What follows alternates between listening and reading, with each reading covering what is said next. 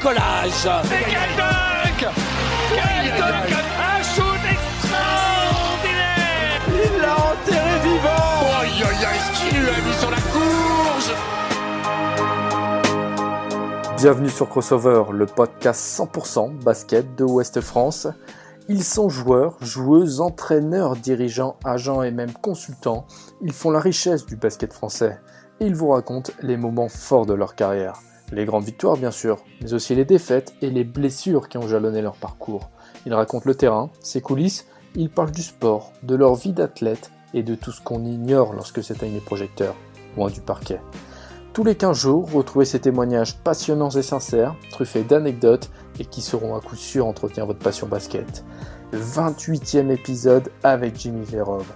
C'est un survivant, un de ceux à qui rien n'a été épargné. À deux reprises, il a cru mourir, il a été plongé dans le coma, il a connu quatre ruptures du tendon d'Achille, de multiples fractures, des lésions en tout genre, bref. Aujourd'hui, c'est un rescapé. Jimmy Verov a eu 10 vies et il nous les raconte aujourd'hui dans Crossover.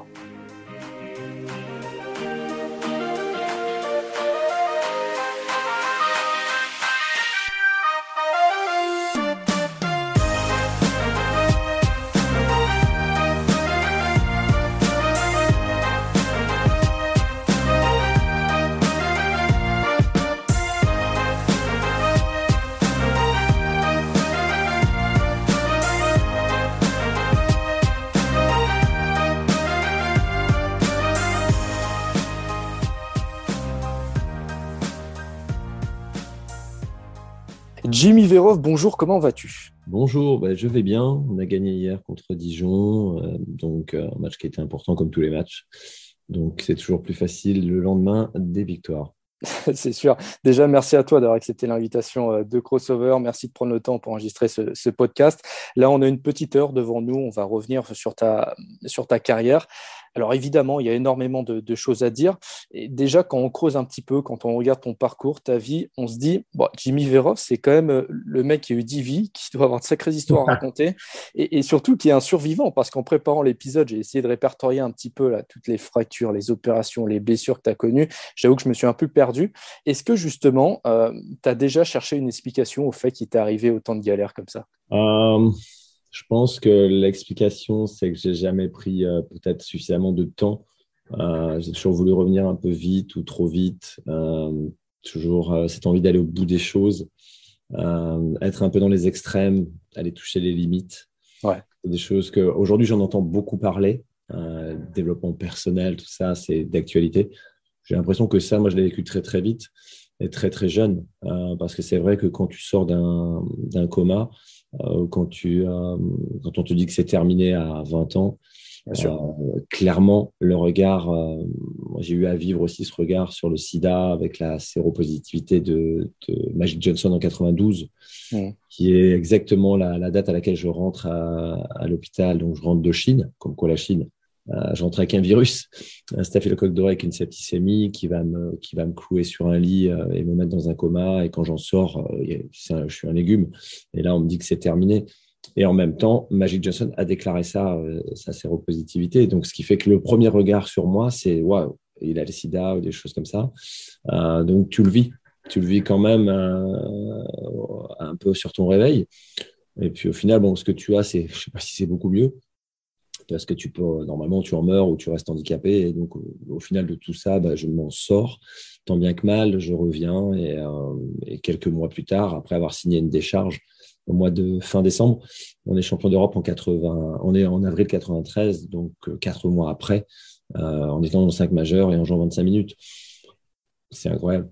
Mais oui, c'est ça. Mais on, on, reviendra sur tous ces épisodes là tout au Mm. long de l'épisode. Et ce qui est assez paradoxal, c'est que euh, bah, tu as toujours pris très soin de ton corps, tu as toujours une, une hygiène de vie irréprochable. Et à chaque fois, en fait, c'est des accidents de malchance, on va dire. Enfin, c'est clairement, clairement. Et, et, et bah, je crois que l'épisode le plus fou euh, pour ma part, euh, quand je me réveille d'un second coma, c'est à Brest, puisque je construis. Le, je, en fait, j'ai des ruptures. euh, bon, suite à mon premier coma, je vais prendre des, des, anti, euh, des antibiotiques qui sont des tueurs de tendons. Mais ça, comme c'est moi qui les ai testés, on les a testés sur moi en fait pour me sauver la vie. Mais souvent, un médicament te rend service d'un côté et te tue de l'autre. Donc, euh, c'était des tueurs de tendons. Et c'est pour ça qu'on m'avait dit que c'était fini.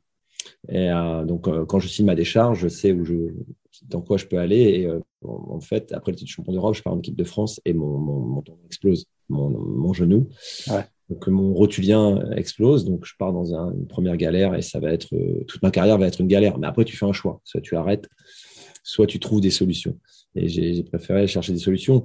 Et euh, en fait, ce qui se passe, c'est que je, donc je, sors euh, en 2004 d'une double rupture du tendon d'Achille euh, droit, avec la deuxième, il s'arrache de l'os, du calcanéum. Là, c'est incroyable.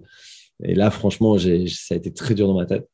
Et, et là, on me dit, c'est fini tu vois. Nombre de fois, on me l'a dit. On me dit, c'est complètement terminé, Jimmy, etc., euh, etc. En plus, j'avais déjà 34 ans. Alors, imagine, t'es mort à 34 ans. Bien sûr. On, le sait tous. Donc, euh, et j'ai fini par trouver une, très, très grosse joueuse de volley à Cannes qui, qui avait fait la même chose que moi. Après avoir longuement cherché, euh, personne ne voulait me toucher. Hein. Il n'y avait aucun chir. Et puis, j'ai trouvé le chir aussi. Et du coup, on a pu le faire et un, gros truc. Et donc, j'ai pu, euh, tant bien que mal, reprendre. Euh, j'ai quasiment mis deux ans, un an et demi, deux ans. Donc, pendant ce temps-là, je me suis occupé de, de, de, Brest en tant que, on va dire, euh, euh general manager et, et, un peu assistant coach, voire même beaucoup assistant coach de mon père. Et avec Fabien Antonios, bon, on a géré comme ça. J'ai géré comme ça mon temps, on va dire. Donc, on touche à tout, passer mes diplômes, B1, B2. Mais, et quand je reviens, donc, je construis cette équipe. Euh, et euh, on bat tous les records. C'est juste incroyable, mais vrai. Mmh, c'est en bas et on, on remonte tout, tout, tout, tout, en haut puisque ces records existent toujours. Donc, je construis cette équipe avec la, cinquième masse salariale de National 1. Alors que vous étiez en, en Pro B. Pro B. National 1, on n'avait rien. J'allais chercher une voiture à la casse pour un de mes joueurs. on faisait des trucs. avec mon frangin, on allait réparer la plomberie parce qu'on est très, très manuel. Enfin, on faisait de tout ce qu'on pouvait pour, euh, pour, pour, combler ce manque d'argent. Donc voilà, et euh, on fait une saison mais juste incroyable. 17 victoires, 17 matchs, etc. etc., Donc record un qui est toujours, euh, d'ailleurs, qui, qui, qui, qui n'est pas battu. Et là, donc on est qualifié pour la, la, finale à Bercy. Une semaine avant, c'est presque trop beau. J'ai construit l'équipe, je joue dans l'équipe, je dois avoir 12 ou 13 dévals. Donc à mon âge, c'est fabuleux. Et bim, je me fais enlever de la route. Euh, par un mec qui avait 2 grammes 8, donc je bois pas d'alcool, et je me retrouve euh, dans un coma, etc., etc., quelques jours. Donc on monte en Jeep Elite euh, avec deux ou trois défaites, un truc de fou. Et, et derrière, je peux même pas aller jouer la, finale que les joueurs vont gagner avec un t-shirt marqué Jimmy à Bercy. Et t'étais pas sur le, t'étais pas sur le. alors voilà, c'était, il y a le match de Beauvais, je crois, qu'il y a le match de la montée qui est, magnifique avec les t-shirts. Donc là, moi, je suis à l'hôpital. Je le vis, euh, je le vis pas parce que je, voilà, je sors de mon coma de sapeur en bref. Et ensuite, il y a le, ça part à, donc ça, bon, je me avec 12 fractures, euh, je suis pété de partout, j'ai hémorragie ouais. interne, foie, rate, euh, tous les poumons décollés, enfin tout est, tout est bousillé. Juste pour, pour ouais, c'est ça, 12 fractures, genoux, ligaments, pommettes, dents, nez, poumons décollés, foie, hémorragie interne, fracture du pied. la fracture du pied, je, je, je, je la découvre parce qu'en fait, le, lui, en viscéral, le, le chir, il s'en fout. Mmh. Lui, ce qu'il dit, moi, je vois mon genou, je, la nuit, j'essaie de me lever déjà pour m'activer. Et je, quand je veux me lever, je vois que mon genou, il part complètement à droite et je me dis, waouh, j'ai un ligament. Et là, c'est la grande peur. Les ligaments, c'est toujours été la peur des basketteurs. Et euh, parce qu'avant, avec un ligament, tu pouvais plus jouer. Bref, et donc euh, je le dis le lendemain au chien, il m'a dit mais je me fous complètement de, de ton genou. Si j'appuie là, t'es mort t'es mort. J'appuie là, foire, t'es mort. Ah oui, d'accord, mais moi, je suis basketteur. Donc, mon genou. T'imagines le truc mm. Complètement décalé. On est, enfin voilà, c'est bon, bref. Et donc, du coup, euh, la finale est gagnée. T'es champion de France à Bercy avec le cinquième euh, masse salariale de, de N1. C'est juste incroyable, mais vrai. J'avais convaincu Stephen Brun salaire de misère. Enfin, ils étaient tous à 1000, 1200 euros. Euh, c'était à mourir de rire. Mais, mais oui, justement. Mais, mais j'avais déjà reçu euh, Stephen Brown dans, dans, ce podcast et il m'avait raconté ça. Mais c'était clairement une équipe de. Euh, tu avais déclaré dans la presse à l'époque, l'anecdote est quand même folle. on avait à Brest, on avait tellement pas de moyens. J'aurais pas pu filer 100 euros sous la table parce qu'on avait ni table ni liquide. On avait là, comme tu l'as dit, la cinquième masse salariale de N1 alors qu'on joue en Pro B. On se tapait des déplacements de 30 heures en bus. Bien sûr. C'est pour ça qu'aujourd'hui, j'entends les gens pleurer, ça me fait rigoler. Mais et tant mieux pour le confort aujourd'hui des joueurs, tout ça. Mais nous, on faisait, on partait à Besançon ou à Maurienne en bus, on dormait toute la nuit dans le bus. On faisait la collation sur une terrasse, mm. en espérant qu'il ne fasse pas trop froid. Même fait un kebab une fois, pour te dire, et on a gagné au Havre. Et, et malgré ça, j'avais des remontées tout le match du, kebab, mais on n'avait pas trop le choix. Et, euh, et au final, euh, donc on, faisait collation et on refaisait la sieste dans le bus. Et après, on jouait. Et des fois, on gagnait. Alors, à Maurienne, c'était fabuleux puisqu'on était neuf.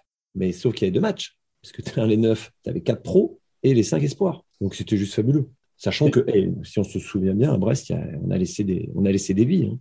Ouais, et, justement, tout à l'heure, tu parlais là, des 17 victoires de suite, euh, tu disais record qui tient toujours.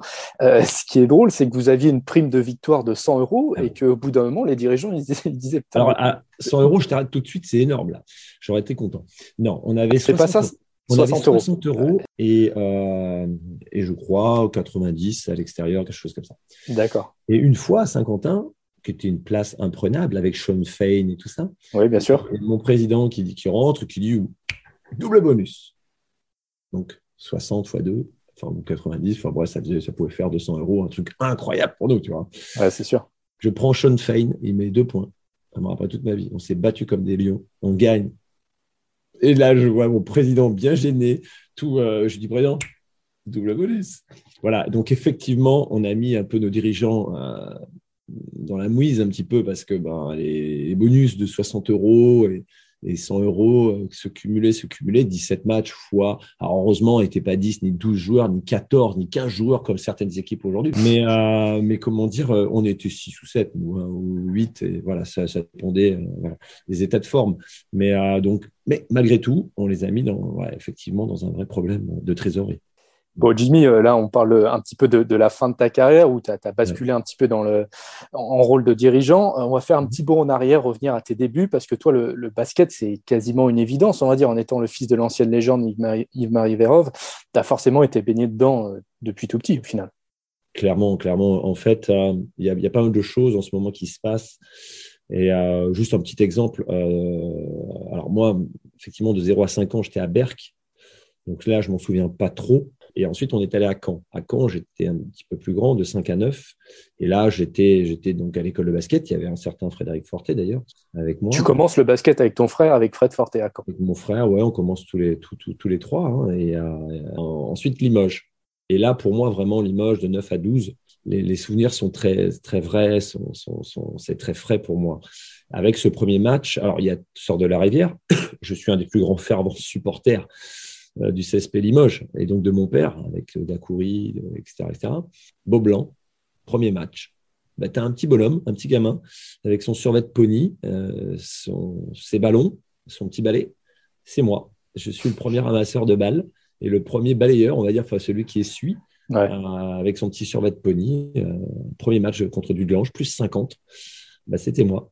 Donc, c'est rigolo. Et, et de l'autre côté, c'était mon frère qui était de l'autre côté du terrain avec son autre petit survêt de pony. Donc effectivement, on était au bord du terrain, on voyait déjà les affrontements euh, avec euh, un certain Drazen Petrovic, ben, quasiment un des meilleurs joueurs du monde avec Michael Jordan à ce moment-là, ou très vite, il avait 17 ans. Euh, et, c'était déjà une terreur. Et voilà, donc la finale à Padoue, etc. Korach, 82, tout ça, nous on est là. Hein. On est sous la table, je me rappelle, quand ils l'ont diffusé, on est sous la table planqué pour pas que ma mère nous voit. On nous envoie pas au lit. C'est assez strict hein, quand même les, éducations euh, à l'époque, beaucoup moins maintenant. Mais euh, voilà, donc euh, ouais, on a vécu tout ça à fond. On, a, mangé le truc. on avait le père qui rentrait, qui avait été en équipe de France, qui avait été meilleur joueur français. On le vide de l'intérieur. Les joueurs venaient à la maison. c'était rigolo. C'était rigolo. Toi, tu te planquais dans un coin, puis les mecs se racontaient des histoires, mais c'était fabuleux. Et, justement, là, tu l'as dit, euh, bon, tu as commencé à Caen, euh, à 5 ans. ensuite, tu, veux Limoges. Et Limoges, c'est un peu là que tu commences dans, le monde professionnel aussi. Quand tu arrives à Limoges, pas tout à fait, non, pas tout à fait. Dans le sens où après, je repars à Berck. Mon père repart à oui. Berck, remettre le basket à Berck. Et il va remettre du public jusqu'à 6000 contre Gravelines. Saint-Quentin-Gravelines, les dermis sont juste extraordinaires. Même aujourd'hui, il y a, même en Betclic, ils n'ont pas ça. C'était la folie. On mettait une heure et demie pour sortir de la salle, bombe lacrymogène et tout. J'avais 15 ans.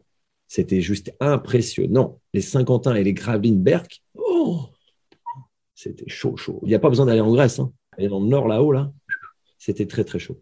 Et euh, mais fabuleux, à vivre, fabuleux. Donc, moi, j'avais 15-16 ans, je m'en souviens très bien. Mais en fait, mes premières armes, je l'avais fait à Berck-sur-Mer, centre de formation, où là, tu commences à foutre des 40 points, des 50 points, machin. Et à ce moment-là, on joue contre eux. Euh, ils sont extraordinaires.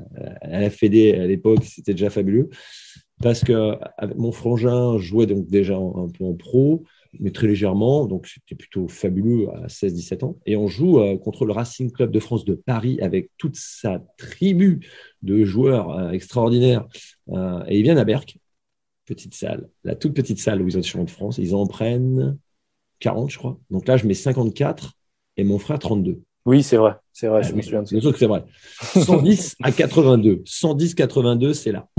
OK. Et qu'est-ce qu'ils ne trouvent pas à faire? Eh ben, ils nous mettent tapis vert. Donc, on est en demi-finale. Hein. Ils nous mettent tapis vert. Tapis vert. On est en junior. Tapis vert. Merci la Fédé. Parce que mon frère avait joué en pro. Donc, ils étaient gênés pour ça, mais du coup, ils m'ont appelé tout de suite en me disant Jimmy, euh, nous, on te veut à Paris. Donc, du coup, je me suis retrouvé dans un, dans un train mineur, parti à Paris au Racing, accueilli par Hervé Dubuisson et toute la. Et là, quand j'arrive à Paris, tu vois, je suis habillé euh, en mode surfeur. Cheveux longs, moi, j'adore la mer. vraiment, je suis un fou de la mer. Donc, du coup, euh, là, je vois Paris. Hum, fou. Mais comme je suis un petit peu réservé timide, je signe mon petit contrat de trois ans et je rentre chez moi en pleurant. Mon père me met une claque direct parce qu'il m'avait dit surtout tu signes rien, tu écoutes. Mais pris dans le truc, euh, Hervé, tout le truc qui avait été autour de moi, pardon, je signe. Et puis derrière, euh, comme je suis mineur, Limoges m'appelle. Ils, ont vent de mes 54 points, du massacre de ce match. Parce que bon, on est champion de France. Hein. Ils ont beau nous mettre sur tapis vert, on sait qu'on a été champion de France, nous. Et euh, bref, donc du coup, on se retrouve, euh, je me retrouve à Limoges, premier entraînement. Et puis là, je suis avec mon petit short Adidas jaune, mon petit maillot, et je me rappelle toute ma vie. Donc Richard Dacoury, lui, me connaît de 9 à 12 ans. Et il se souvient déjà du petit gamin qui court partout avec son frangin, jamais fatigué parce que bah, les footings avec le père Vérov, on en a fait à pas d'âge. Et il fallait pas l'abandonner le truc, sinon tu étais mort.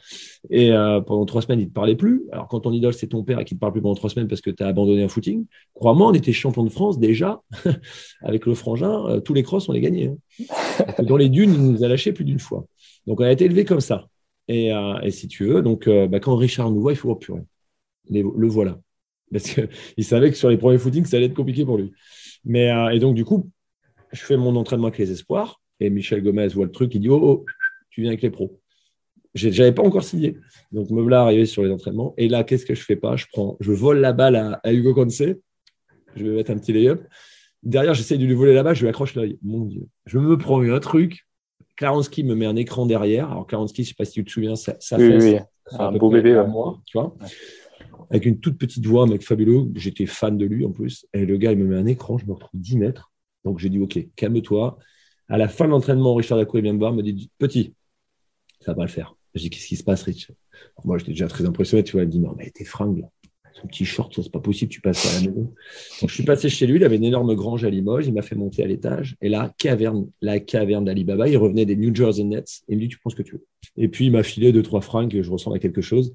Et euh, c'était fabuleux. Voilà, donc ça a commencé comme ça, et je suis arrivé en espoir à, Limoges, et euh, pareil, refinale contre Paris, etc., etc., etc. Puis après, je bascule avec les pros, donc je faisais les deux.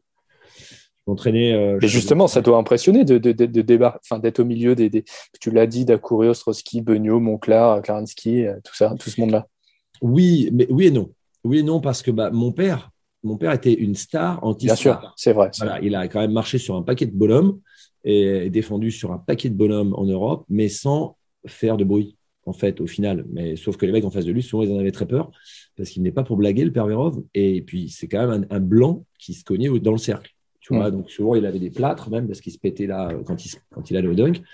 Mais c'était pas médiatisé, c'était ça n'a rien à voir. Mais c'est quand même un mec qui a fait une carrière. Mon père avait une carrière de malade. C'est juste, il a, il a gagné beaucoup beaucoup de choses. Mais c'est juste parce qu'il avait une vraie personnalité et qu'il était quelqu'un de très très droit là-dessus. Quand il faisait la fête, il faisait la fête. Quand il faisait, mais il faisait les choses à fond. Et quand il sentait quelque chose d'injuste, il n'y a, a aucun souci pour le dire aux gens concernés. Donc, du coup, il s'est, à mon avis, coupé de pas mal de choses par rapport à l'équipe de France, par rapport à ça. Et donc, peut-être, d'inscrire son nom encore plus haut euh, dans le basket français. Parce que je pense que pour y arriver, Il faut être quelqu'un de mignon. Mais euh, et donc euh, bon voilà. Donc le père robes, il a fait son truc, mais euh, sans jamais se vendre ou quoi que ce soit. Par contre. Donc voilà. Mais moi j'ai grandi au milieu de tout ça. Si tu veux. Donc être impressionné, non. Mais être respectueux, oui. Les Beugnot, les Monclar, euh, tous ces noms-là, voilà, ils étaient là. Bon, après, Jacques est parti. Euh, tous avaient du respect pour mon père, quelque part. Donc, ils m'ont tous euh, euh, accepté. Et si tu veux, fais attention à moi, etc. Donc, c'était, tu sais, on dit souvent porter le nom d'eux, c'est ceci, c'est cela. Moi, je pense plutôt que c'est une, chance. Et, puis, voilà. C'est toujours une fierté aussi, quelque part, d'avoir un père qui a fait quelque chose de grand. Donc, après, derrière, oui, ça peut mettre de la pression, oui, c'est cela. Mais ça, ça se règle par le travail. Donc, euh, voilà. Non, j'étais content. Surtout, je pense que j'étais chanceux et content d'être au milieu de, ces gens. J'ai pu regarder comment ils travaillaient et, euh, voir un Richard Dacoury euh, jusqu'à 37, 38 ans bosser comme un dingue. Des aspects qu'on voyait pas forcément de lui, puisqu'on voyait peut-être que le côté un peu paillette. Sauf que Richard, c'était un bosseur incroyable. Et, et Limoges, c'est aussi là, bah, commence les premières aventures. Je suis pas sûr, mais je crois que c'est à ce moment-là que tu as un accident de moto, hein, c'est ça? Ou où t'as- tu vas perdre l'usage de ton doigt. Alors, euh, oui, ça c'est vrai, j'ai oublié celui-là. Alors Limoges, euh, oui, euh, en fait Michel me dit, euh, on a, on a des, des pépins avec euh, deux souvenirs, euh, Don Collins, non pas Don Collins, c'était Ken Dancy, et donc j'ai j'ai 17 ans, hein, clairement, et donc Ken Dancy est out, donc je, je deviens première rotation, et Richard fait une hypoglycémie. Très vite, au bout de deux minutes, trois minutes, fou, et donc il est évacué. Michel, alors j'avais fait mon match espoir évidemment, et donc me voilà parti dans le truc, et, euh, on gagne de 33 points à Beaublanc qui était surchauffé, et je mets 17 points. 17 ans, 17 points logique, hein, j'en ai 18. Mais euh, bref, et donc euh, dans tout ça, je rentre en moto et bim, je me fais démolir par une voiture, refus de priorité. Effectivement, je me retrouve à l'hôpital. Et là, je me rappelle très bien de dire à Fred Sarr, ne t'inquiète pas, j'ai juste la main cassée et, et apparemment, le genou, c'est pas top, mais bon, ça va. Voilà. Et au final, oui, effectivement, après, je, ce doigt-là, il va plus euh, jamais euh, bouger. Enfin, en tout cas, pas comme il faudrait. Ouais. voilà. voilà. Mais bon, ça reste effectivement, ça c'est, ben, je m'en souvenais même plus de celle-là. Euh, J'avais 17, 18 ans, ouais. Mm, mm. Et quand tu es à Limoges, tu as aussi une proposition, je crois, pour rejoindre une université aux États-Unis, Ah, chose, qui est, chose qui est assez rare à l'époque. Comment ça se passe, euh, ça? Ben, voilà, c'est euh, Dean Smith, c'est North Carolina, mais à l'époque, je suis pas encore fan de Michael Jordan parce que Michael Jordan, euh, ben, bon, était sorti de North Carolina avec Jess Worthy et euh, il y avait une émergence, mais on n'avait pas trop nous la télé, tout, de tout ça. Enfin, c'était, ça n'existait pas, donc euh, il n'y avait pas les réseaux sociaux. Donc nous, c'était plutôt Magic Johnson et Larry Bird avec euh, les Lakers contre Boston, ce qu'on pouvait en voir sur quelques images ou, des magazines. Et donc, euh, bah, tu reçois ça dans Carolina, je sais même pas ce que c'est. Bon, j'adore la couleur, mais euh, mais bon, euh, j'en sais pas plus que ça, quoi. Et, donc, quand je reçois ça, bah ok. Mais le souci, c'est que je suis ok pour répondre en plus. bah, let's go. Mais je suis déjà sous contrat et je suis déjà payé. Mm. Donc, Ce du qui est un euh, problème pour aller aux en université. voilà, à cette époque-là, c'est complètement interdit et c'est Rodol qui prend ma place. Bon, du coup, tu, tu pars pas aux États-Unis, tu restes à Limoges et tu te fais Ouais. prêter à, à Villeurbanne puis à Mulhouse. Et Mulhouse, Ouais. c'est là que tu vas jouer notamment avec euh, Joe Bryant, le père de, de Kobe Bryant. À ce moment-là, tu as 20 ans, Kobe en a 13. Tu es un petit peu son, comment dire, son homme de défi. En tout cas, vous étiez assez, assez proches tous les deux, au final. J'étais son, son grand frère. Ouais. Parce que là, je en fait, non, ce qui était rigolo, c'est que, bon, moi, je sais pas qui est Joe Bryant, mais il arrive, 37 ans, un mec qui, un peu le Magic Johnson de l'Europe. Il, était, il avait fait une grosse carrière aux États-Unis. Bon, moi, je savais pas qu'il était au NBA. La NBA n'était pas médiatisée comme ça. Enfin, tu vois, on s'en moquait un peu de tout ça. Il n'y avait pas encore eu de joueur français ou quoi que ce soit, vraiment. Donc, euh, mis à part Bourgarel, euh, le père de, de Rudy. Gobert, Ouais. s'il vous plaît. Donc voilà. euh, et comment dire, euh, bah, il arrive ce monsieur et je me rappelle toute ma toute ma vie, match, dans les matchs amicaux, il part en contre-attaque. Bon, à 37 ans, il n'a pas eu beaucoup. Et quand il part en contre-attaque, il me fait une passe entre les jambes comme ça, poum, je la prends en pleine tête. J'étais pas prêt, quoi. Tu te dis, mais tu as 2 m le gars, il driblait comme Magic et voilà, Mm. quoi. Bon, bref. Mais très vite, on sait, bon, il s'aperçoit qu'il est, qu'il est un peu cramé physiquement. Mais pendant cette période des quatre mois, Ben, moi, je suis à l'hôtel et je voulais pas en bouger parce que ça m'allait très bien. Le squash 3000 à Mulhouse, je me rappelle. Et comment dire, euh, ben, ils étaient là, toute la famille, avec ses deux sœurs d'ailleurs. Et le petit Kobe, ben, à chaque entraînement, moi j'ai 20 ans, donc effectivement, je venais avant, je, repartais après. Enfin, il m'avait quasiment donné les clés de la salle, et comme ça, je pouvais m'entraîner autant que je voulais. Et, euh, et lui, il était là, le gamin. Et pareil, bah, du coup, son père, bon, Joe, il, voyait que je bon, il dit, bah, tu peux pas garder le petit, donc le petit restait avec moi, puis ça shootait, ça jouait, c'est voilà, donc des petits défis un contre un, des choses comme ça. Euh, donc il m'a jamais battu, hein, parce qu'il était trop petit, heureusement. Euh, il voulait se tuer à toucher le filet, après à essayer de toucher le cercle. Enfin, c'était, euh, tu voyais que c'était un, un, dingue du, du truc. Hein. C'est, le gamin, il était. Ouais, c'est ça. Tu, tu voyais déjà les prémices un petit peu? Ah oui, oui, oui, il était à fond sur le truc. Bon, après, il y a plein de gamins peut-être comme ça. Hein, je veux dire, euh, mais bon, il lâchait rien, il avait une bonne bouille. Donc moi, je le ramenais euh, après euh, à l'hôtel parce qu'on vivait au même endroit. Donc pendant quatre mois, voilà. Et en fait, c'est quand je monte un panier de basket chez moi à Brest, tu vois, pour mon fils, Jamie. Et là, je j'achète l'équipe et je vois Kobe drafté sept ans après, 18 mmh. ans. Je me dis, merde. Donc il avait que 11 ans. Je crois qu'il avait que 11 ans à Mulhouse. Et donc là, il a 18 ans, 7 ans après, et je dis, mais c'est lui. Et euh, bon, voilà, il y avait déjà un peu plus de diffusion et j'arrive à, capter. moi, j'étais vraiment, enfin, très très fan de, Michael Jordan. Et là, je le vois jouer contre Michael. Il fait 33 points, Michael une trentaine aussi. Enfin bref, et là, tu te dis, bon, c'est pas possible. Oh, waouh, c'est fou. Et là, c'est juste incroyable. Et, tu vois, pour clore le, chapitre Kobe Bryant, c'est qu'il me recontacte. En 2012, euh, il est pas loin de, moi d'ailleurs. Euh, il est au JO, né à Londres, et je n'ose pas aller le voir. Derrière, euh, il contacte un journaliste français en disant euh, Qu'est-ce que devient euh, Vérov, Jimmy Donc, il doit avoir une photo, il voit que je suis chauve, déjà, hein, j'ai cheveux. Ah, bref, et il dit bah, J'aimerais bien le rencontrer. Alors, le, un journaliste me contacte, et puis on doit se voir à Paris. Et là, il n'y a pas l'Al-Qaïda qui a l'idée de faire un truc, enfin voilà, les attentats terribles là. La veille de notre rencontre, il se passe ça à Paris, terrible. Et donc, du coup, tout est annulé, il repart. Mmh. Et euh, malheureusement, euh, bah, tu vois, aujourd'hui, c'est fini. Je ne rencontrerai jamais. Et il s'était pété les tendons d'Achille. Et il se posait des questions. Alors, dans le monde, bien sûr, il y a des gens où il est arrivé des trucs de fou, mais en termes de, blessures sportives, je pense que je, j'ai un sacré. Euh, je suis bien, bien loti quand même. Donc, ce qui fait que je m'étais dit, putain, si j'ai la chance de le rencontrer, on peut en discuter parce que franchement, je suis sûr qu'il il pouvait encore faire et, parce que c'était un dingue, c'était un dingue de travail. J'avais entendu des choses juste incroyables mais vraies sur ce qu'il pouvait faire, sur ce qu'il faisait. Et, euh, et c'est bon, voilà. Donc c'est, tu rencontres ce genre de, personnes. Hein. En plus, c'est lui qui voulait euh, cette rencontre. Je pense que vraiment, ça aurait été fabuleux de pouvoir discuter, échanger sur ce qu'il a fait et mis en place pour, pour devenir le, le Jordan euh, après Jordan. Et justement, j'allais te poser la question de savoir si tu aurais aimé le recroiser par la suite, savoir s'il si, se souvenait de ces moments-là, mais visiblement, ouais, il, avait, euh, il se souvenait du Jimmy Verov de. Lui, je pense. En plus, j'ai joué avec ses baskets. Hein. J'ai fait une saison avec des Kobe. Donc, euh, il ne l'a jamais su, mais euh, je pense que c'est quelqu'un qui mémorisait. C'est quelqu'un qui n'oubliait pas.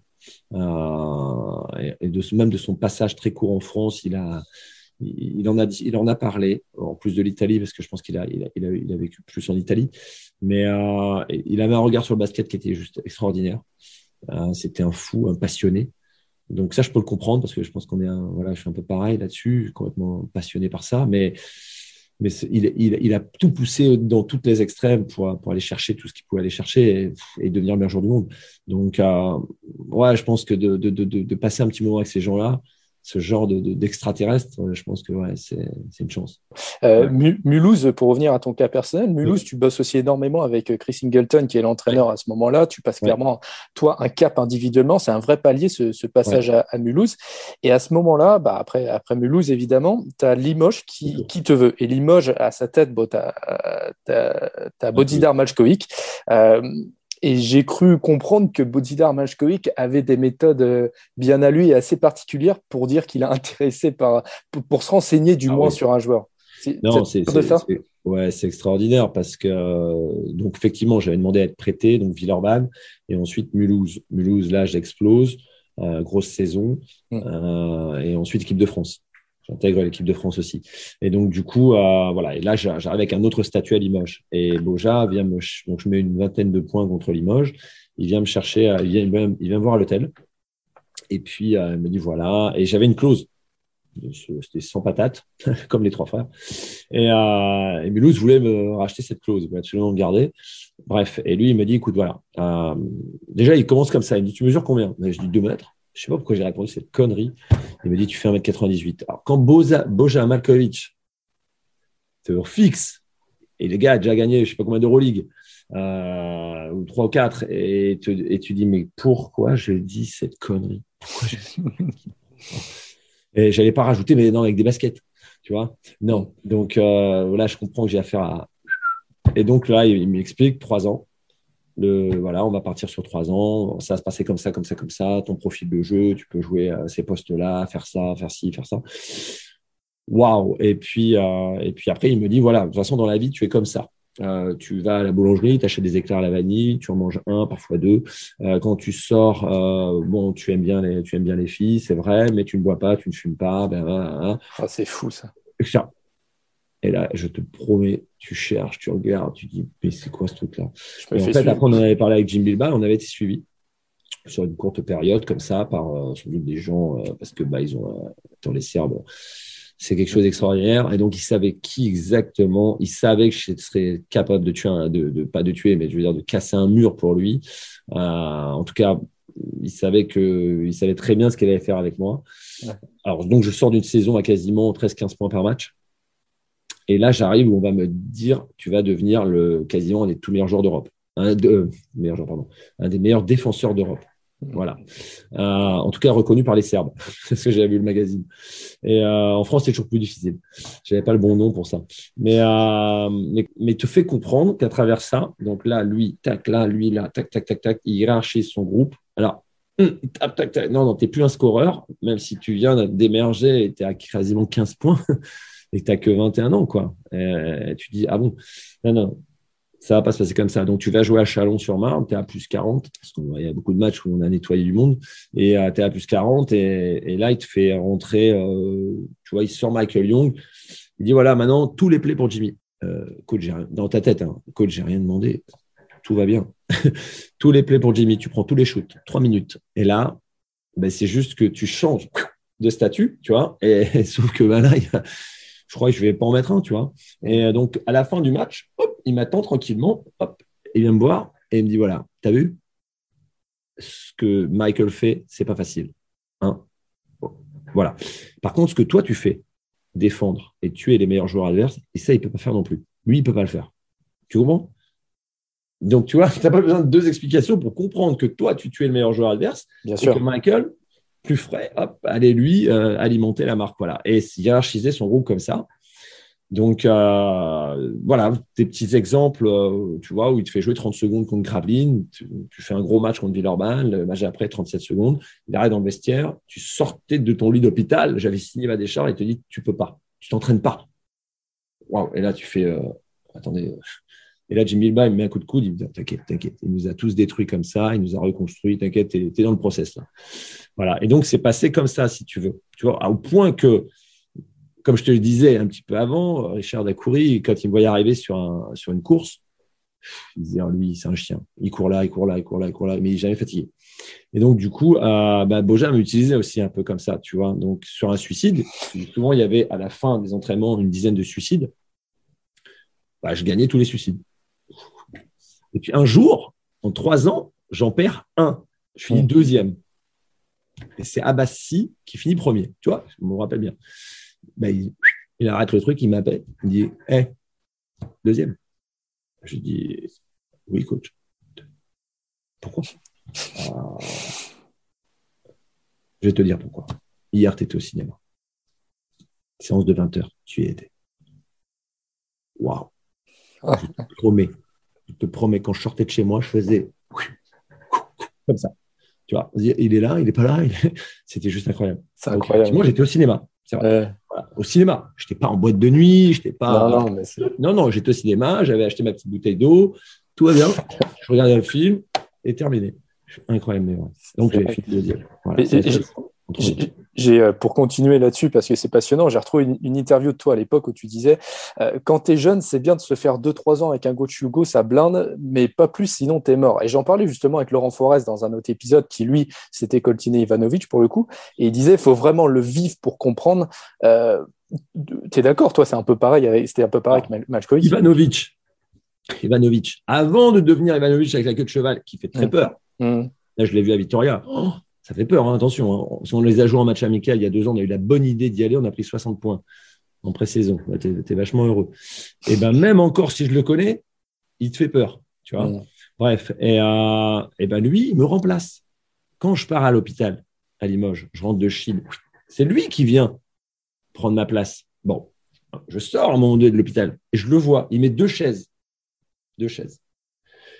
Et ben il faisait fou, fou, fou, fou pendant une heure et demie tout seul, avec un ballon.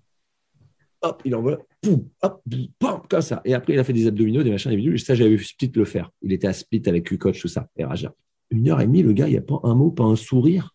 Je ne sais même pas, c'est la goutte du sueur. Elle a osé tomber, tu vois, tellement elle avait peur, elle aussi. C'était incroyable, mais vrai. C'était, c'était des, des fous. Enfin, des fous. Ou des génies, j'en sais rien. C'est un des deux. Mais si tu veux, quand tu es jeune, tu crois tout savoir, tu crois ceci, cela, travailler bof, bof, euh, ils te mettent tout de suite dans le vrai chemin, tu vois. Et puis, quelque part, tu apprends le vrai, le vrai truc. les, vrais enseignements sont là. Et euh, c'était un peu moins athlétique avant. Donc, il fallait être plus technique. Tu vois, il y avait, et puis, il n'y avait pas tout ce développement individuel euh, dans lequel on est aujourd'hui. Tu vois, c'était quand même quelque chose de plus collectif. Et un jeu en 30 secondes qui est descendu en 24. Donc, plus de passes, plus de ceci, cela. Mais, mais si tu veux, voilà, oui, pour moi, euh, les connaître jeunes, en pleine force de l'âge, c'est, à mon sens, euh, une très, très bonne chose parce que derrière, ça te prépare pour la suite, complètement. Après, tu peux jouer pour n'importe enfin quasiment pour n'importe qui. Mais il faut pas que tu arrives après sur un coach où c'est au et let's go, tu dé... c'est, mort. Parce que j'ai connu ça après, ça... il y avait un énorme décalage pour moi. Et pour revenir un petit peu à tes pépins, on va voir, c'est un peu le fil rouge de l'épisode. On est en septembre 92, tu es encore à Limoges du coup. Tu déclares, bon, tu en as déjà parlé euh, au début, une septicémie à staphylocoque doré, un, truc que tu chopes en, Chine, un truc vraiment sérieux. Euh, pour rappeler, 15 jours de coma, tu perds 20 kilos, tu perds la peau, les cheveux, tu l'as dit tout à l'heure, tu prends 8 kilos d'antibiotiques, ce qui est une quantité énorme. Et euh, bah, on, les médecins te disent le sport de haut niveau, Jimmy Verov, c'est fini pour toi. déjà, comment tu as attrapé ça? Euh, en, Chine et euh, bah, raconte un peu cet épisode parce que bah, très simple, un hein, jour de coma. Euh, ouais. En fait, à ce moment-là, j'étais en équipe de France plurielle, c'est-à-dire que j'avais fait l'équipe de. Alors, j'ai fait les moins de 21, j'ai fait championnat d'Europe. Ensuite, j'ai fait les Jeux Med de souvenirs avec l'équipe de France A et je pars pour les championnats du monde militaire. donc tout ça dans le même été tout en ayant joué une saison à 27 minutes par match avec Mulhouse. Hmm. Bon, tu vois, on n'était pas tous ces regards aujourd'hui de ci, de ça. Hein. Ah, comme ça. Hein. Hmm. C'est faut y aller, mon loulou. Hein. Donc, euh, ok. Et euh, voilà. Donc, je pense que j'étais un peu entamé physiquement, j'imagine. Il n'y a pas tous ces process aujourd'hui. Aujourd'hui, c'est impressionnant euh, tout ce qu'on va chercher. Donc voilà, on va chercher la blessure avant la blessure. D'accord. Avant, on attendait la blessure. Et, et, donc, si tu veux, ben, je défendais comme un fou. J'étais sponsorisé par Jordan et les Jordan, elles sont magnifiques. Je suis un collectionneur, j'adore, mais c'était des planches à pain. Et ta voûte plantaire, eh ben, on pouvait plus. Donc, du coup, le cloque, cloque et cloque. Sauf que ben, les claquettes, les flip-flaps à l'époque, c'est pas forcément le truc le plus connu du monde. Et donc, ben, je prends ma douche euh, pieds nus avec une cloque. Et euh, le virus est rentré par, par là donc en Chine. Et puis, eh ben, dans la semaine, donc tu vois, 20 points, 15 points, 10 points, 5 points. Bah oui, ça t'a tué. Et moi, je ne comprenais pas ce qui m'arrivait, tu vois. Et j'arrive à Limoges. J'arrive à Limoges. Malco, il m'attendait quasiment à l'aéroport. la partie. Et puis, euh, puis, je fais un match à, tu vois, euh, quasiment un premier match euh, amical, je sais plus, tu vois, je mets des points, machin, enfin bon, voilà, on fait un truc, je sais plus quoi. Enfin, je me sens bien dans le truc et je vois qu'il peut me donner beaucoup de responsabilités euh, dans le jeu, donc je trouvais ça génial, mais je sentais que quelque chose n'allait pas. Et, euh, les entraînements, je pliais et puis je commence à sentir une épaule sur la cheville. Là, le kiné me dit, STO me dit, tu t'es peut-être tordu un peu la chiche. Je dis non, non, pas du tout. Genou, non plus. Euh, ah, puis ça reste dans la clavicule. Il me dit Ouais, tu as dû faire une luxation. Je fais Non, je n'ai pas. Euh, et ça a commencé à se bloquer. Puis c'est monté. Puis d'un coup, 42 fièvres. Là, je me suis pas toute ma vie. J'étais quasiment handicapé. Tu vois, ça ne bougeait plus. Donc, je suis traîné au téléphone. J'ai appelé Madame Benitez à Limoges, une infirmière, qui vient de me chercher. Et elle m'a sauvé la vie, tout simplement, Madame Benitez.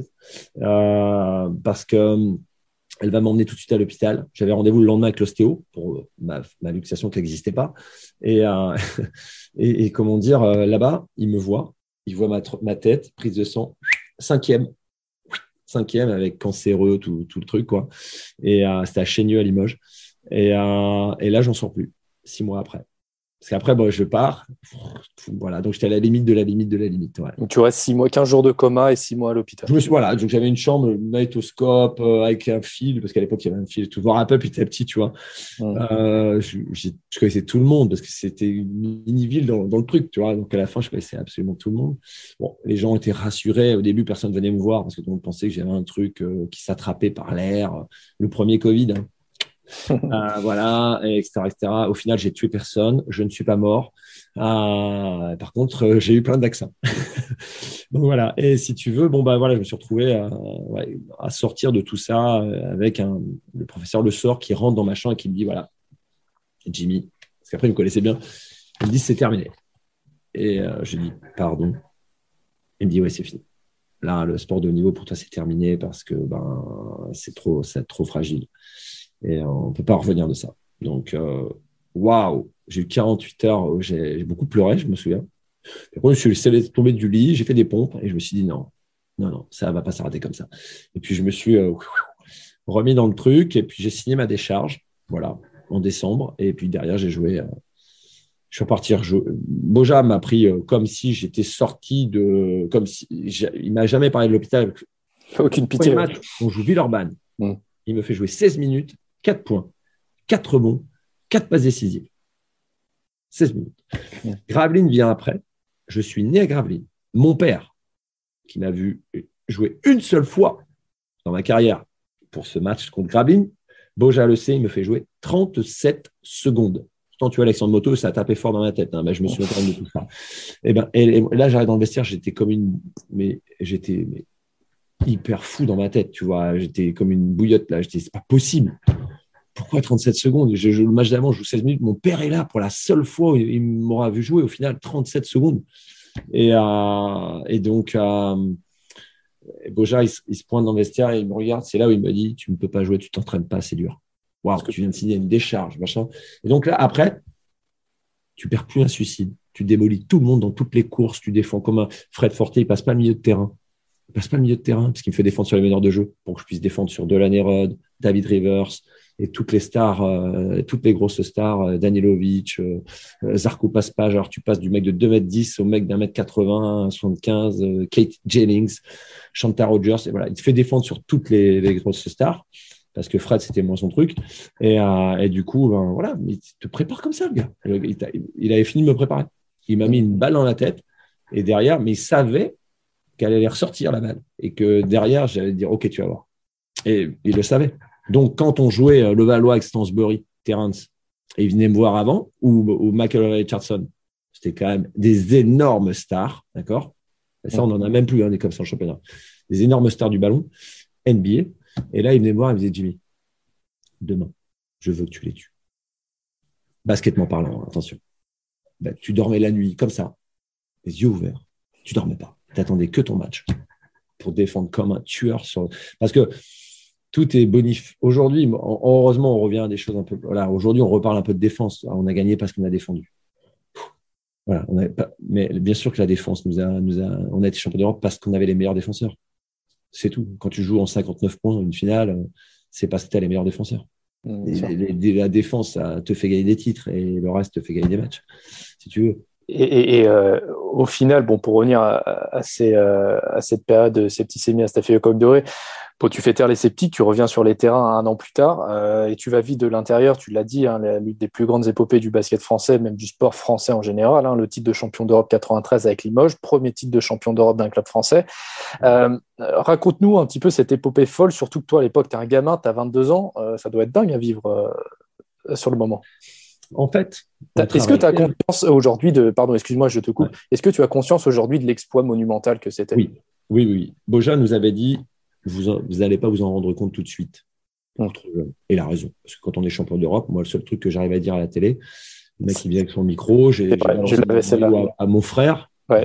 mon maillot à mon frère, donc après je me retrouve avec un sur maillot bien à l'envers. Et, euh, et, donc bref, il n'y avait pas les casquettes et tout, il n'y avait pas les rings, hein, il n'y avait rien de tout ça.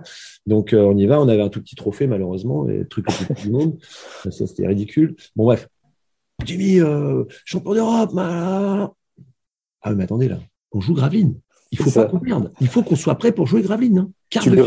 C'est ça. le mec d'Antenne 2, tu lui réponds, t'es champion d'Europe, tu lui réponds, ouais, c'est bien, maintenant on joue Graveline. alors là, à 51 ans aujourd'hui, tu, tu dis, mais c'est sans déconner, quoi. Mais oui, c'est magnifique, c'est génial, c'est putain, on écrit l'histoire, machin, blablabla. Mais non, tu es déjà à Gravelines. Si on n'est pas champion de France, on est des pipes. Donc il faut absolument qu'on. Voilà, tu n'étais même pas sorti du truc. Tu te, tu ramènes à Limoges, il y en a 20 000 dehors. C'est un, public des ferveurs qui est exceptionnel. nous voilà dans, les 20 000 le bain de foule de malade. Là, j'avais des cheveux, donc je l'ai senti, tu vois. Et euh, bon, bref, on arrive à revenir dans le truc pour monter au final en haut, présenter le trophée aux 20 000 qui étaient là à 4 heures du matin. Mais, mais c'est vrai que tu, te dis, waouh. Et après, donc, tu as 40 000 quand tu fais euh, dans la ville, jusqu'à la mairie. Donc, tu réalises petit à petit, tu vois, mais ça va prendre du temps. Mais c'est au final, après, partout où tu vas, c'est champion d'Europe c'est voilà, partout, même quand je suis, allé jouer en National 2, en National 3, partout où j'ai joué, euh, il y a ce, titre qui effectivement a, touché euh, beaucoup beaucoup de monde parce qu'il a été vu, entendu, et puis parce qu'il n'a jamais été depuis euh, gagné, sauf bon, par le, foot à l'époque avec le Marseille. Mais, mais, mais c'est doux. Mais c'est vrai que à vivre, c'était un travail franchement, travail, travail, travail, tous les jours, tous les jours. Et là, c'était deux heures le matin, deux heures l'après-midi. Il fallait arriver 15 minutes avant, être prêt à sprinter, à la première minute. Euh, donc, tu es tellement dans un travail, tu es conditionné. Après, tu partais en équipe de France. Donc, tu avais six jours de vacances par an. Euh, et basta, mais tu es dans ta passion, tu es dans ce que tu aimes. Donc, quelque part, tu avec les meilleurs. Tu as le discours des meilleurs et tu as quasiment le meilleur public. Donc, euh, qu'est-ce que tu veux te plaindre? Qu'est-ce que tu veux si ce n'est pas Voilà, c'est les blessures qui m'ont qui m'ont qui m'ont pourri le truc. Mais pour le reste, euh, j'ai vécu quelque chose à fond quoi. Tu es à fond dans quelque chose que tu aimes. Comment tu peux te plaindre? Donc, euh, tu gagnes 33 matchs sur 34 et en plus, on apprend que le 34e perdu à Pau après prorogation, enfin, c'était sur un panier à 3 points de Jim Bilba, il est valide. Donc en fait, tu fais 34-34. Je te dis ça de Pau, imagine. Donc voilà quoi. Non non, mais c'est les, les, les classicos c'était la guerre à deux, mais, mais, deux kilomètres avant les arrivées au palais à Pout. C'était déjà la guerre. Aujourd'hui, mais t'arrives. Faut rire. Il faut rigoler au niveau du classico, ça me fait bien rigoler. Donc bref, voilà. Mais euh, justement, cette, ferveur, cet engouement qu'il y avait là-bas à Limoges, euh, toi en plus, tu étais un petit peu le chouchou du public. Qu'est-ce que tu retiens de cet engouement-là? Waouh ça, je suis heureux de l'avoir vécu parce que je pense qu'on vit, on le voit. Regarde, il y a eu le Covid, le Covid. Enfin, il y a eu, je suis bête, il y a le Covid. Euh, tu vois bien quand tu joues dans une salle vide et que tu t'entends crier le système adverse, toi l'assistant, ça ressemble à rien. Et le public, il est essentiel dans l'émotion, dans la, dans la motivation, dans, dans, dans, dans le, phénomène où tu, à un moment donné, tu es un espèce de flow, tu vois, qui fait que tu deviens un extraterrestre ou un tout petit. soit tu as la peur de ta vie parce que tu es comme ça, tout est grand, ou soit tu deviens le Michael Jordan du truc, tu es, transcendé de fou parce que tu as mis un panier, parce que tu as, enchaîné deux, trois trucs. Et donc, c'est le public. C'est le public qui crée ça. À Limoges, euh, combien de matchs ils ont fait gagner? Et Ils en feront encore gagner, euh, d'ailleurs. Et, à Pau, bah, euh, rappelle-toi la moutette. La moutette, mais les gens, ils te touchaient les fesses. C'était fabuleux, quoi. Je veux dire, tu sentais, mais au final, du final, quand la guerre est terminée, quand cette guerre est terminée, euh, de sport, de sportif, de maillot, bah, les gens, c'est du respect. Moi, combien de fois on m'a dit ici à un pot euh, euh, l'ennemi qu'on aimait, en fait, tu vois, c'est voilà, on a, on a aimé te détester, voilà. Ah, on a aimé te détester. C'est fabuleux, c'est du respect pur. Et j'ai pas de souci avec ça, parce qu'ils savaient qu'on était à 250% pour le maillot. C'est essentiel, je pense, aujourd'hui aimer son maillot. C'est tellement compliqué déjà de ne pas changer de maillot dix fois dans l'année. Aujourd'hui, de s'y retrouver, Euh, tu n'as pas le temps de sticker un nom derrière, qu'il faut déjà remettre un autre. pris pour que ce soit la bonne taille du même joueur, comme ça, tu as juste à sticker un morceau de strap et t'écris son nom. Alors, les gars, dans une autre époque. Donc voilà, donc là, il y avait ça avant. Voilà, c'est des, des, choses, je comprends ce qu'il vit. Je l'ai vécu. Mmh. Voilà, je l'ai vécu. Donc, euh, non, c'est des émotions, un partage avec un public. Tu vois, regarde, euh, à Limoges, on s'est retrouvé voilà, avec Jim Bilba il y a deux ans, quand j'ai deux, trois ans, quand enfin, plus que ça, même cinq, six ans maintenant. Oh, ça passe trop vite. donc, j'y étais pour l'association du CSP Limoges que je gérais. Et du coup, euh, il y a, on mangeait, voilà. Il y a un gars, il prend, il prend notre addition et dit je, c'est pour moi, pour tout ce que vous nous avez fait, fait vivre. C'est fabuleux. C'est fabuleux. C'est, t'as rien demandé. Et, tu dis waouh. C'est, tu vois, ça, c'est le truc que tu peux pas oublier. Voilà. Donc, euh, non, cette ferveur-là, c'était indestructible. Tu peux pas, c'est, fabuleux. C'est extraordinaire. Les gens sont au-dessus du au-dessus. Et donc, toi, ça t'emmène aussi au-dessus. Voilà. Donc, euh, je, franchement, je, un mec comme De Colo, il peut te raconter ça avec tout ce qu'il a vécu aussi. Tu vois, aujourd'hui, entre la Turquie, les machins, les milieux, où là, il y, a des, aussi des publics qui sont complètement incroyables. Donc, euh, mais, justement, euh, là, pour, euh, pour mettre les choses dans leur contexte, aujourd'hui, depuis 2018, tu es à Portez en tant qu'assistant coach. Forcément, la, question qui me vient, ça fait quoi tous les jours de mettre la clé dans la serre du PAD Sport de Pau quand on a été sur le toit de l'Europe avec Limoges? Et qu'on a connu tout ce que tu as raconté, les classiques, les, les guerres des, des terrains, tout ça. Bah, quand Laurent Villa m'a appelé pour, euh, pour, pour venir euh, l'assister quand il reprend, je lui ai dit quand même, Laurent, ce que tu me demandes là, c'est compliqué quand même. Mais après, quoi qu'il arrive en tant que sportif, j'ai un grand respect pour le, pour le club.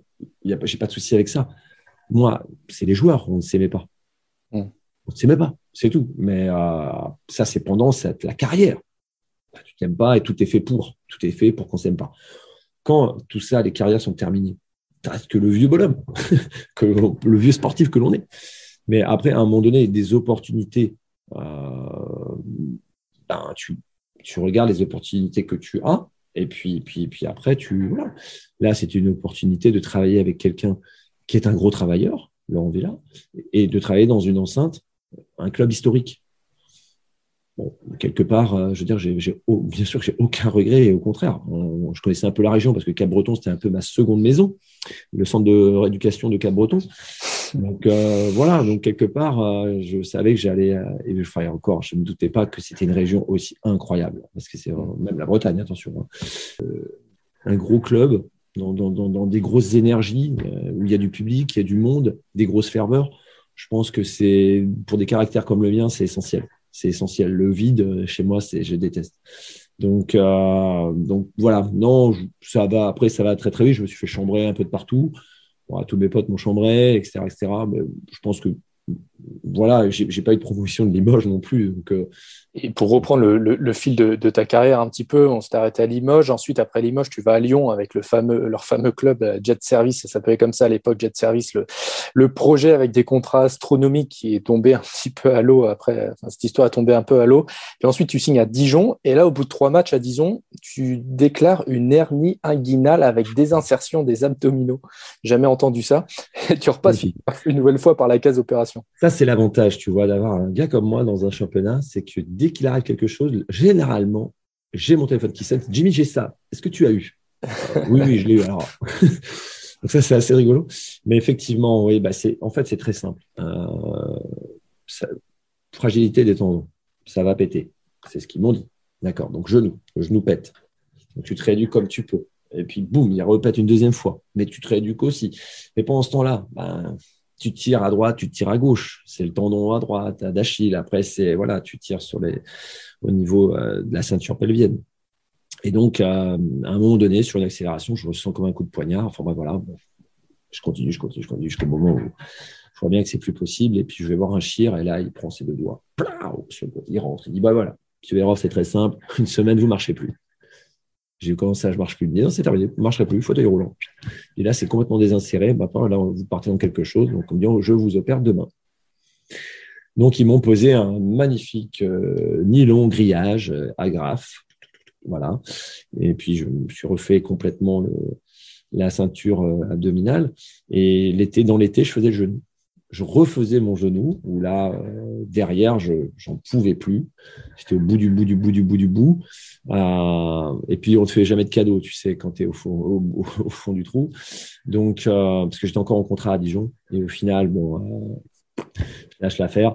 Et puis, je, je, je, me dis, je vais aller à Brest. Mon père était là-bas et je vais, je vais m'occuper de moi. Et j'en avais ras-le-bol. Donc, j'ai dit non à tout le monde. Et c'est là où je me suis rééduqué comme un taré. Tu pars te retaper la cerise à Brest, justement, où ton père est coach oui, voilà. Mais d'abord, je, je, passe en Corse. Je passe en Corse. Hein. Tout l'été en Corse, parce que mon père était, était, avait fait la Corse longtemps, hein, où il était devenu euh, plus Corse que le Corse. C'était magnifique. Il a fait un truc fabuleux. Il était monté tous les ans. Il n'a pas perdu un seul match en Corse. Tu pouvais pas perdre là-bas. Et euh, bref, donc c'était génial. Et ça, je l'avais vu pendant quelques, enfin, quelques jours de vacances. Bref, et donc j'y vais. Je me retape là-bas avec le kiné, l'équipe de France de hand, euh, tous les jours, tous les jours, tous les jours. Tous les jours. Et euh, j'arrive à Brest et je me dis, je vais faire la pré-saison avec vous. Je, je mets tout sur, je, je veux rien entendre. Je, me concentre sur moi-même. Ça faisait des années que j'étais dans les douleurs, des douleurs, mais à ne pas dormir, à ne pas conduire. C'est-à-dire que pour rentrer chez moi, de Beaublanc à chez moi, j'avais après 15 minutes, je, m'arrêtais trois fois pour détendre mon genou, tellement je pouvais plus. Voilà, donc je passais ma vie chez les kinés. On avait un monsieur Bonilla jusqu'à 3 heures du matin. C'était un truc de fou.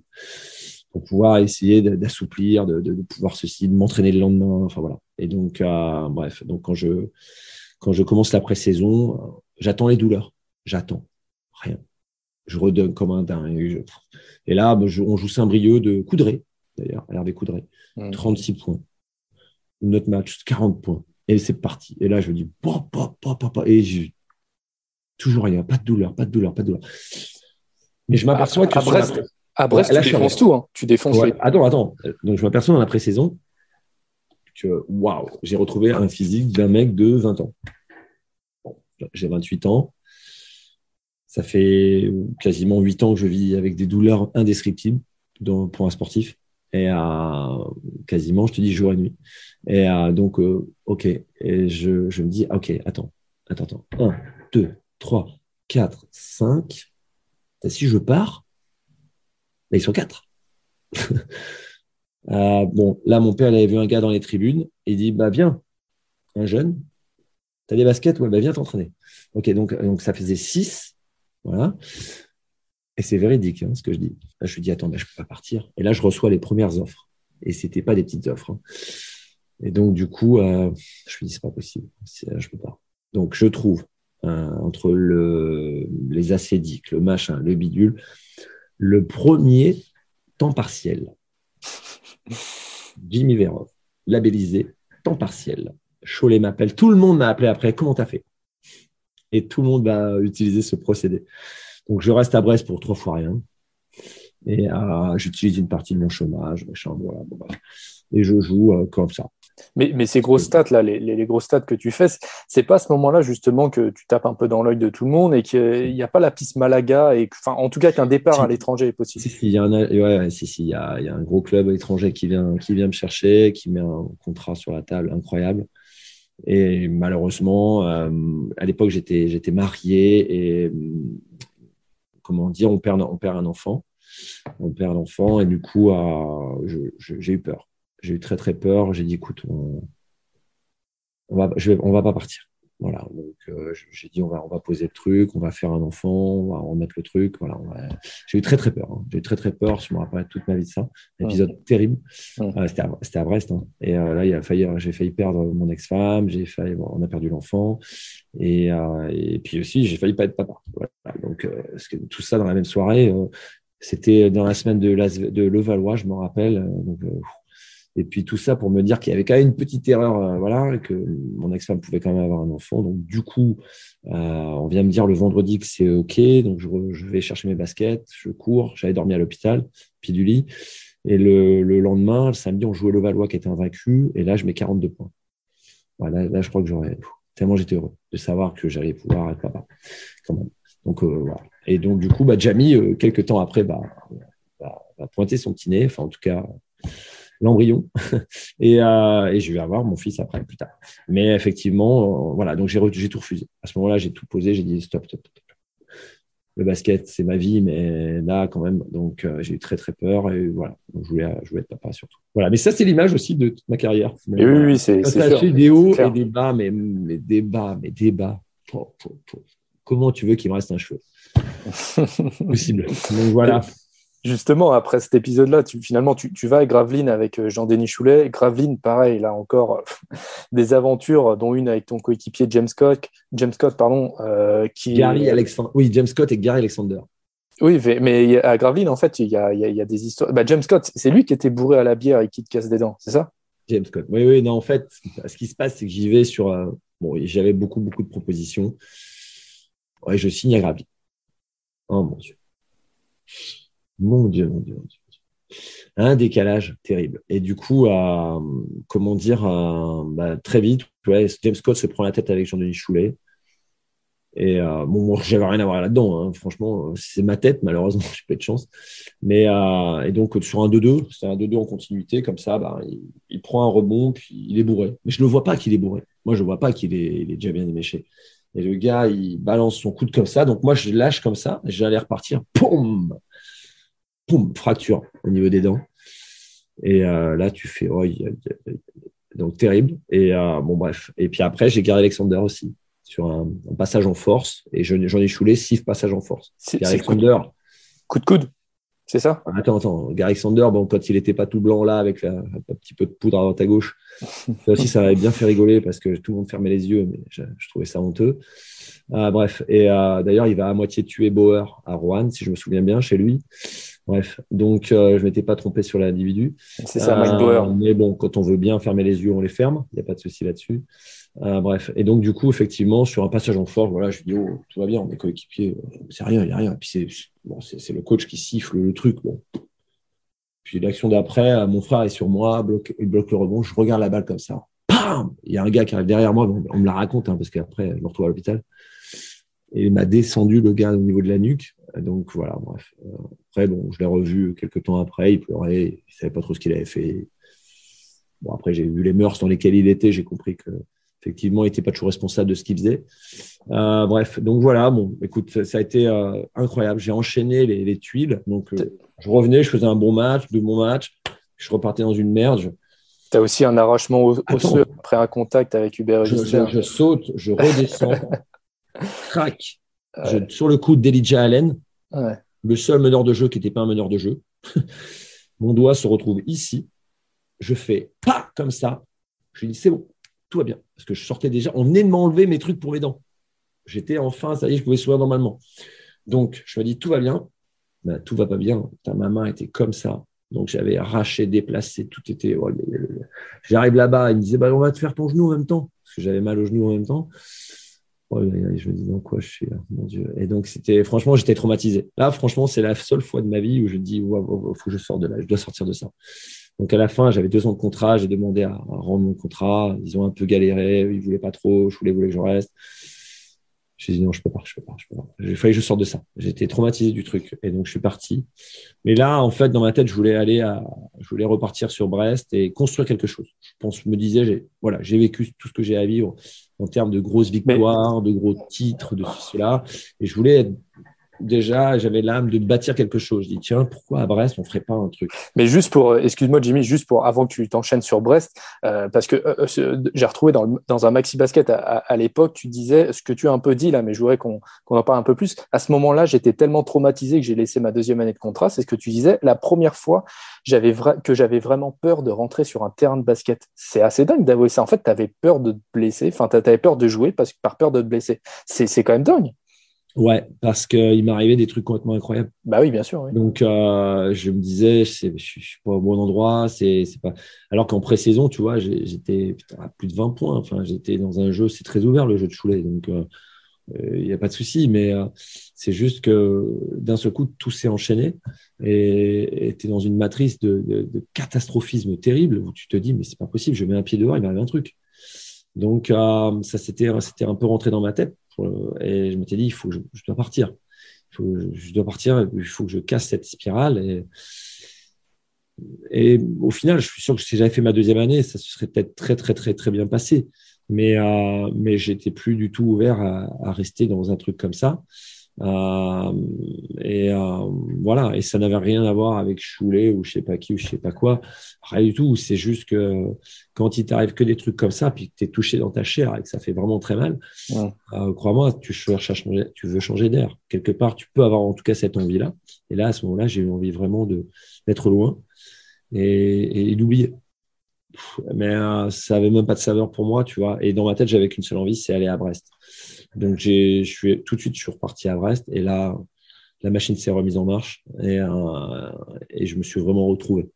Voilà, je me suis retrouvé en tant qu'homme, en tant que basketteur, tout ce que tu veux. Et on est devenu euh, une machine à faire des exploits. Jamais, à aucun moment, tu t'es dit, euh, c'est bon, stop.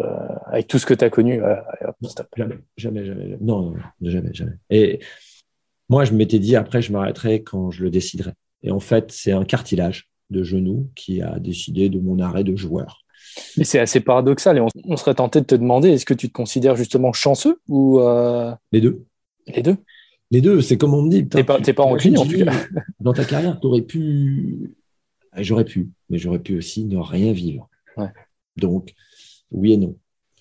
Oui, j'aurais pu être à Malaga et peut-être faire autre chose encore, tac, tac, tac, tac, voilà. Mais à un moment donné, euh, euh, quand tu as qu'un genou, quand tu voilà ou quand tu as, ton dos, quand tu as ceci, quand tu n'as plus qu'un Achille et qu'après l'autre Achille, ben, je vais être opéré à Berck sur l'autre d'ailleurs pour pouvoir continuer de jouer parce que ça ça commençait à friter aussi.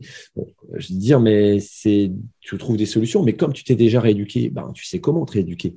Ce qui fait que des fois je vois des aberrations juste exceptionnelles. Je veux dire aujourd'hui, il y a plein de choses qui me font bien rigoler mais ce que je veux dire c'est quand tu es passé par là, il n'y a pas plus grande vérité quand tu passes par quelque chose et quand tu trouves des solutions. Mais ces solutions, tu ne les trouves pas que tout seul, tu les trouves en partageant avec d'autres personnes. Quand, quand, mon, mon, tendon s'arrache de l'os, pendant 48 heures, je commence véridique à écrire mon testament. Seule fois de ma vie, une grande lâcheté. Ça, tu vois, je me dis, euh, je vais pas y arriver, fauteuil roulant, je vais pas y arriver, je vais pas y arriver. Tu vois, les gens qui sont dans des fauteuils roulants, comment ils sont costauds? Tu les entends même pas. Et là, moi, la peur de ma vie, je ne vais pas y arriver. J'en ai des frissons quand je parle là. Tu vois, donc, et, et, au final, un coup de fil en cherchant, non, mais t'inquiète, on va percer ton calcanéum, on va te mettre un ancrage, fil de pêche, on va reconstituer ton tendon. Et ça va aller. Et ben, c'est ce qui est arrivé.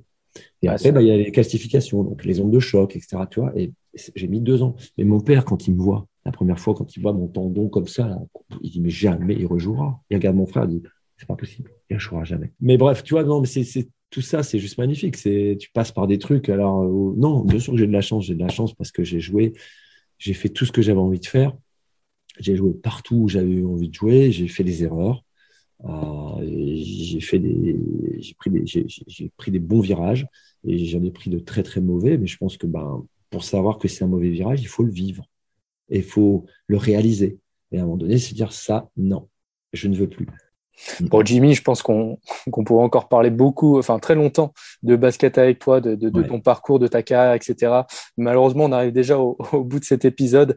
Encore un grand merci. Personnellement, j'ai pris beaucoup de plaisir à revenir sur, euh, sur ton parcours. Traditionnelle question de fin. Aujourd'hui, tu as 51 ans, je crois. Qu'est-ce qu'on peut te souhaiter pour la suite?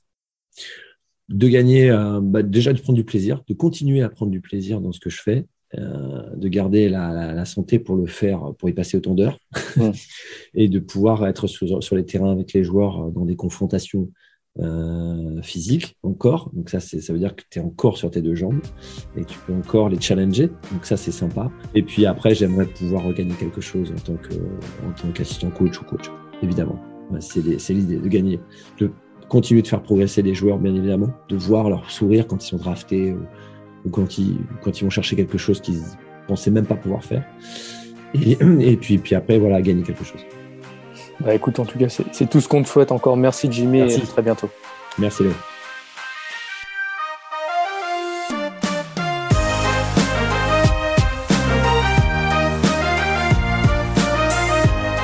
Retrouvez cet épisode ainsi que nos autres productions sur le mur des podcasts et aussi sur notre application Ouest France. N'hésitez pas à nous mettre 5 étoiles si vous avez aimé ce programme.